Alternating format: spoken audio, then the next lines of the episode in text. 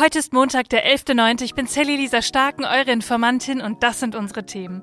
In Marokko, da gab es ein Erdbeben der Stärke 6,9. Über 2000 Menschen sind gestorben. Was ihr jetzt wissen müsst und wie ihr helfen könnt, darüber sprechen wir. Und dann geht es um einen AfD-Landtagskandidaten aus Bayern, der seine Wahlplakate mit Nazi-Parolen schmückt. Wir sprechen über den G20-Gipfel und darüber, wie ganz Europa gerade über Klimastreiks denkt. Ja, und zum Schluss, da gibt es endlich mal wieder richtig richtig tolle Good News. Los geht's! Die Informantin. News erklärt von Sally Lisa Stark. Ihr Lieben, ich bin gerade wieder zurück von meinem Campingwochenende. Ich finde das so schön, das fast jeden Montag sagen zu können, dass wir unseren Camper gerade so schön nutzen und so ein bisschen ja, durch die Gegend kurven. Wir waren gar nicht so weit weg. Wir waren im Sauerland. Ähm, das ist ja für mich so ein bisschen um die Ecke eine Stunde. Ja, und ich muss sagen, da hat man direkt wieder so ein kleines Urlaubsgefühl, so ein bisschen verlängert. Und dann muss ich euch noch was anderes erzählen. Mir tut heute immer noch alles weh. Wir waren nämlich, sage und schreibe, 16 Kilometer wandern. Den höchsten Berg NRWs rauf. 843 Meter ist der hoch, der Langenberg. Und das ist natürlich kein Vergleich jetzt mit den Alpen, in denen wir vor ein paar Wochen waren, aber mit ein bisschen Fantasie dann doch wie der Sommerurlaub. Und ich habe sogar einen Paraglider gesehen. Also falls ihr mal ein paar größere Hügel im Westen Deutschlands sehen wollt, dann ist das Sauerland echt eine Reise wert. Aber man muss auch wissen, hier wird auch ordentlich gefeiert mit, ja, und jetzt kommt Schlagermusik. Für mich ist das ja eine komplett andere Welt und wir sind da an so einigen Hütten vorbeispaziert und ich habe da immer nur ganz staunend reingeschaut. Ja, und jetzt starten wir mal in diese neue Woche. Da sind so einige News, über die wir wirklich unbedingt sprechen müssen. Samstag am frühen Morgen, da habe ich und ihr vielleicht auch eine Eilmeldung aufs Handy bekommen. Erdbeben mit der Stärke 6,8 bis 6,9 in Marokko. Das Epizentrum lag zwischen den Touristenhochburgen Marrakesch im Inland und Agadir an der Atlantikküste. Aber die Erschütterungen, die sind ehrlich gesagt weit darüber hinaus zu spüren gewesen, selbst in der 500 Kilometer entfernten Hauptstadt Rabat.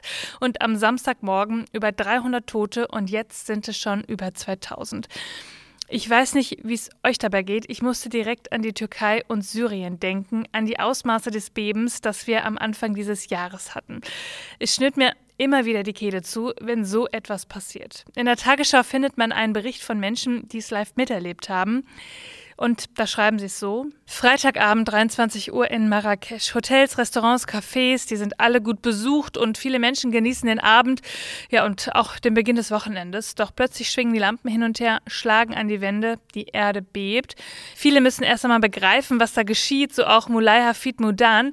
Der hatte gerade mit seiner Frau das Restaurant verlassen, um noch ein wenig so ein bisschen ja, durch die Straßen zu schlendern, wie man das so macht nach einem schönen Essen. Und er hat der französischen Nachrichtenagentur AFP erzählt, nach unserem Abendessen ging ich mit meiner Frau auf die Straße, um einen kleinen Spaziergang zu machen, und kurz darauf spürten wir ein Zittern unter den Füßen. Meine Frau dachte, es sei ein Hubschrauber oder so etwas.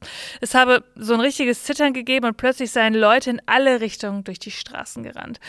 Die Häuser in Marrakesch, das sind ja, mitunter nicht die neuesten. Es gibt viele alte dabei und viele sind deshalb auch in Panik aus den Häusern geflohen. Teile der berühmten Altstadtmauer, die sind auch eingestürzt und auf dem Platz Djemel Elfner, auf dem Abend sonst Musiker, Händler oder Gaukler ihre Künste vorführen und wo sonst wirklich gute Stimmung herrscht, da schlafen die Menschen gerade unter freiem Himmel aus Angst vor Nachbeben. Ja, und am schwersten vom Erdbeben betroffen, das sind die ländlichen Gebiete zwischen Marrakesch und Agadir. Ja, und nicht überall gelangen gerade die Helfer und Rettungskräfte schnell hin. Die Situation ist wirklich unübersichtlich. Im Internet rufen Menschen um Hilfe, die sagen, dass ihre Angehörigen noch unter Trümmern verschüttet seien. Und kleine Dörfer, die völlig zerstört sind. Menschen, die arm sind und jetzt auch noch obdachlos. Ein marokkanisches Online-Magazin hat dazu geschrieben, dass diese Menschen jetzt auch wenig bis gar nichts zu essen hätten. Und eine Frau sagt in einem Artikel, wir bitten Gott und unseren König, uns zu helfen und barmherzig mit uns zu sein. Und was ich jetzt sage, das ist der wirklich meistgesprochene Satz von mir in diesem Sommer. Das Beben war das stärkste, das je in Marokko gemessen wurde. Und es wird auch zu Nachbeben kommen, zu leichteren. Also diesen Satz, dass ich immer wieder bei Extremwetterereignissen oder ja solchen schlimmen Sachen wie diesem Erdbeben sage, das war das Stärkste, was bisher gemessen worden ist. Das hatten wir wirklich relativ oft in diesem Sommer. Und der Seismologe Frederik Tillmann, der sagt, die Region wäre auch sehr gefährdet gewesen und dieses Erdbeben sei deswegen an sich keine Überraschung. Experten hatten auch schon lange dazu geraten, die Gebäude sicherer zu bauen. Und auch das kennen wir ja aus der Türkei. Bei mir bleibt bei solchen Ereignissen ja auch immer die Frage, warum kann man die Menschen nicht warnen? Passiert das immer alles so plötzlich? Eine Erdbebenfrühwarnung, die sei weiterhin schwierig, sagte Tillmann. Geologisch seien nicht alle Regionen für ein solches System geeignet und nach seiner Kenntnis verfügt Marokko auch nicht über entsprechende Technik. Wenn ihr helfen möchtet, ich verlinke euch in den Shownotes mal die Seite mit mehreren Spendenkonten. Viele Hilfsorganisationen, die bereiten sich gerade auf ihre Einsätze vor Ort vor. Und auch Bundeskanzler Scholz sagt. Zunächst einmal möchte ich, genauso wie alle anderen Teilnehmer hier, das Mitgefühl mit all den Opfern des Erdbebens in Marokko ausdrücken. Das hat viele hier bewegt und äh, umgetrieben. Wir sind alle dabei, Unterstützung zu organisieren. Deutschland hat auch schon das technische Hilfswerk mobilisiert und wir werden das Beste tun, um dazu beizutragen, denen zu helfen, denen geholfen werden kann. Ich werde euch diese Woche auf jeden Fall auf dem Laufenden halten. Ja, was wäre eine Newswoche, wenn wir nicht nochmal über den Wahlkampf in Bayern sprechen könnten? Da würden wir doch irgendwie was vermissen, oder? Ja, aber diesmal geht es nicht um Aiwanger, sondern um einen Typen von der AfD. Im niederbayerischen Passau, da hängen so einige AfD-Plakate und auf einer Version davon, da steht drauf, alles für Deutschland. Ja, und das ist eine verbotene Aussage, die so während der NS-Zeit benutzt wurde, also eine typische Nazi-Parole. Johann Mayer von der AfD, der da kandidiert, wirbt mit dieser Parole. Der Satz kommt von der Sturmabteilung SA der paramilitärischen Kampforganisation der NSDAP. Ja, und die AfD mit einer Nazi-Parole. Ja, es gibt irgendwie immer wieder eine neue Spitze. Die Plakate wurden jetzt abgehängt und die Kriminalpolizei ermittelt. Ein schöner Moment, um nochmal zu sagen, sagt nicht, ihr hättet es nicht gewusst, bei wem ihr da euer Kreuz machen würdet. Und damit geht unser Blick mal ins Nachbarland, noch in die Niederlande. Da wurden am Wochenende nämlich 2400 junge Klimaaktivistinnen der Gruppe Extinction Rebellion festgenommen. Die haben nämlich alle auf der Autobahn A12, die nach Den Haag reingeht, gesessen und den kompletten Verkehr zum Erliegen gebracht. Die Polizei hat erst Wasserwerfer eingesetzt und als das auch nichts gebracht hat, ja, da wurden sie von der Autobahn weggetragen. Darunter auch etliche Minderjährige. Mit Bussen ging es dann in ein Stadion und da wurden sie dann auch später wieder freigelassen. Extinction Rebellion, die haben da mitgeteilt, man wolle die Autobahn künftig so lange täglich blockieren, bis die Niederlande sämtliche staatliche Subventionen für fossile Brennstoffe wie zum Beispiel Kohle, Öl oder Gas gestrichen hat. Die Gruppe wirft der Regierung vor, ein Versprechen zum Abbau von Steuervergünstigungen und anderen Subventionsformen für die Luft- und Schifffahrt sowie die Stromerzeugung mit fossilen Energieträgern und die Ölförderung nicht einzuhalten. Das erinnert uns natürlich auch irgendwie hier an die letzte Generation bei uns in Deutschland. Und ich muss sagen, die Videos, die ich da zurzeit sehe, die schocken mich doch irgendwie jeden Tag wieder aufs Neue. Man muss ja nicht hinter der Aktion der letzten Generation stehen. Man kann das überzogen finden oder vielleicht auch nicht für den richtigen Weg.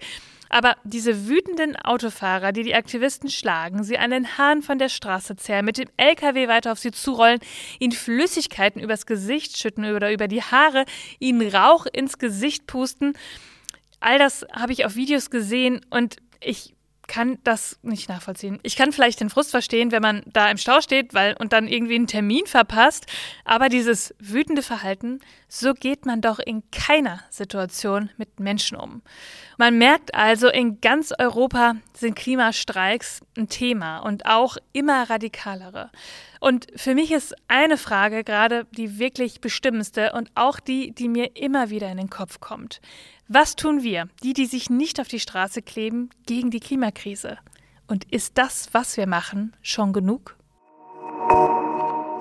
Ja, jetzt schauen wir mal noch ein Stückchen weiter über den Tellerrand hinaus zum G20-Gipfel. Das war ja an diesem Wochenende in Neu-Delhi und alle haben gespannt hingeschaut. Können sich die Regierungen auf eine gemeinsame Erklärung einigen. Und natürlich gibt es eine gemeinsame Erklärung zum Krieg in der Ukraine.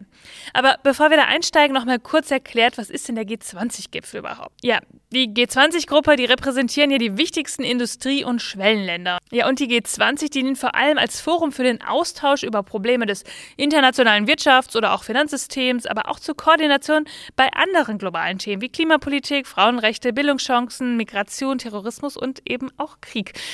Und da gibt es dann natürlich auch öfter mal verschiedene Meinungen bei so vielen unterschiedlichen Ländern. Und Russland gehört eben auch zu der Gruppe.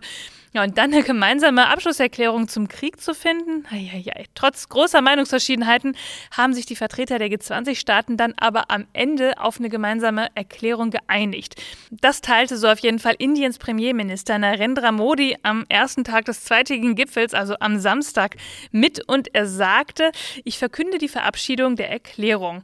Ja, und viele Delegationsmitglieder haben so im Hintergrund auch über schwierige Verhandlungen gesprochen. Ja, in der Erklärung, also in dieser Abschlusserklärung, da soll eine Textpassage zum Ukraine-Krieg auf Forderung von Moskau, aber auch auf Forderung des Westens eingegangen sein. Russland erreichte demnach, dass der russische Angriffskrieg nicht explizit verurteilt wird, sondern lediglich der, Zitat, Einsatz von Gewalt zur Erzielung von Geländegewinn in der Ukraine. Und die russische Aggression gegen die Ukraine, die wird gar nicht benannt. Und laut einer von westlichen Gipfelteilnehmern ausgehandelten Formulierung müssen alle Staaten von Angriffen auf die territoriale Integrität oder politische Unabhängigkeit anderer Staaten Abstand nehmen. Russlands Atomwaffendrohungen, die werden auch indirekt kritisiert. Da steht drin, der Einsatz oder die Androhung des Einsatzes von Kernwaffen ist unzulässig. Das ist äh, relativ klar eigentlich, aber gut, dass es nochmal so drin steht.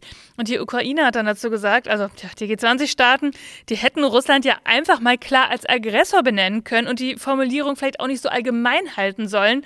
Das kommt für die Ukraine anscheinend so ein bisschen so rüber, als würden sie den Krieg nicht einhellig verurteilen. Ja, und sie würden Moskau auch nicht aufrufen, ihre Invasion endlich zu beenden. Gleichzeitig hat sich die Ukraine dann aber auch bedankt, dass viele der Staaten versucht haben, den Text ein bisschen schärfer zu formulieren. Ja, und Bundeskanzler Olaf Scholz, der findet, na, es ist eigentlich trotzdem ein Erfolg. Tja, nur Russland zeigte sich mit all dem am Ende auch zufrieden und das sollte uns dann ja schon irgendwie zu denken geben. Ihr habt mir letzte Woche öfter mal geschrieben, Sally, was ist eigentlich mit den Good News? Und ich muss sagen, ihr habt recht. Ich habe schon lange keine mehr erzählt und deshalb habe ich heute wieder eine mitgebracht. Am 16. September ist der weltweite Müllsammelaktionstag, so heißt es auf Deutsch, auf Englisch heißt es der Cleanup Day. Und ich finde es total toll. Ich habe mir eben einmal die Webseite angeschaut und da kann man wirklich sehen, dass überall auf der Welt und auch an ganz verschiedenen Orten hier in Deutschland ja, Müll gesammelt wird. Es gibt richtige Aktionen dazu. Zum Beispiel in Baden-Württemberg gab es über 100 verschiedene Stationen und wahrscheinlich auch in eurem Bundesland.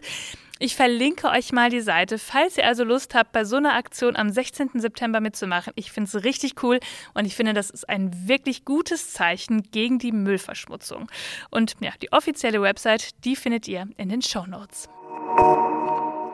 Ihr Lieben, das war schon wieder für diesen Montag. Ihr findet wie immer alle Quellen und Informationen in den Shownotes. Informiert euch selbst, sprecht darüber, bildet euch eure eigene Meinung und schreibt mir gerne, wenn ihr Fragen oder Anregungen habt. Und ihr wisst, ich freue mich wie immer über jede Bewertung von euch. Erzählt allen Menschen von diesem Podcast, dann werden wir hier immer mehr und es wird immer schöner.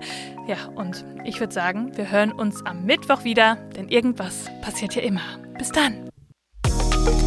Die Informantin. News erklärt von Sally Lisa Stark. Eine Produktion von 7 One Audio.